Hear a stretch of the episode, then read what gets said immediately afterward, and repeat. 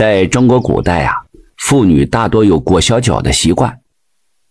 女性在很小的时候呢，就用布将那双脚紧紧的缠裹，使其骨骼畸形萎缩，变成了一种肩足弓背高跟的怪异的模样，并视其为美。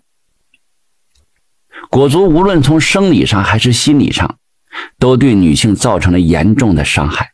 但是在古代，上至皇帝宫相，下至贩夫走卒，男性对这种畸形文化有着谜一般的病态崇拜。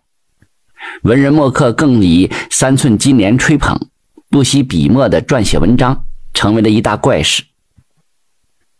如今呢，裹脚虽然和其他封建糟粕一同被扫入历史的角落，但是这并不意味着抹杀这段尘封的历史。而是从民间文化的角度分析裹脚背后的故事。那么，这个裹足到底是怎么来的呢？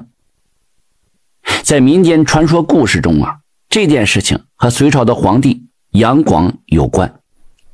在大多数的民间演绎中啊，这杨广是一个荒淫无道的昏君，强征数十万民夫修建大运河，以满足个人的好大喜功，便于游山玩水。这杨广啊，性格怪癖，坐大船游玩呢，不用身强力壮的纤夫，而是用这如花似玉、年轻漂亮的姑娘为他拉纤。为此，这一路上无数女子不堪重负，倒在这岸边，而各地的官府也还想尽了各种办法物色美女，填充到拉纤的队伍当中。运河沿途中有一个村子，住着一个姓吴的铁匠。家里有两个女儿，大女儿为杨广拉纤，活活累死在河边了。母亲为此事饮恨而亡。二女儿啊，叫吴月娘，因容貌美丽，又被钦差们给发现入选，送入拉纤队伍了。月娘决定要为母亲和姐姐报仇，准备在拉纤的时候伺机杀死这个昏君杨广。经过反复的思考，他计划用布裹脚，内藏短刃。待机行事。这吴铁匠用了三天的时间，精心制作了一把三寸长、一寸宽、寒光闪闪的小钢刀，形如是一片莲花瓣。月娘是强忍着疼痛啊，用一根布条把这短刀紧紧地裹在脚底下，又做了一双鞋，鞋上绣了一朵大莲花。拉纤这天呢，上百名如花似玉的姑娘肩背着纤绳，拉着彩船，吃力地奔走在运河的两岸。月娘是白衣白裙、白袜白鞋，头裹白绫，臂挽白纱，犹如一朵盛开的白莲花。杨广见了，当即下令传见月娘。月娘被搜身之后，方才被带上这龙船，一步一摇啊，就像那微风白柳一样，婀娜多姿。面容如荷花含苞一样好看。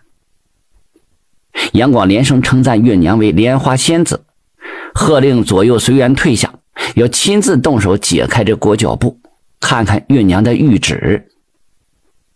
月娘主动解开这裹脚布了，机智敏捷地抽出那三寸河半尖刀，朝着昏君的喉管就刺过去。那杨广吓得尖叫一声，把头一歪，这刀就刺在手臂上了。杨广那是天生神力，武艺超群呢，很快就反应过来了。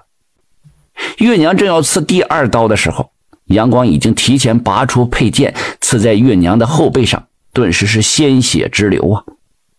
月娘自知事难随心，不甘受辱，含恨跳进了浪涛滚滚的运河，不知所踪了。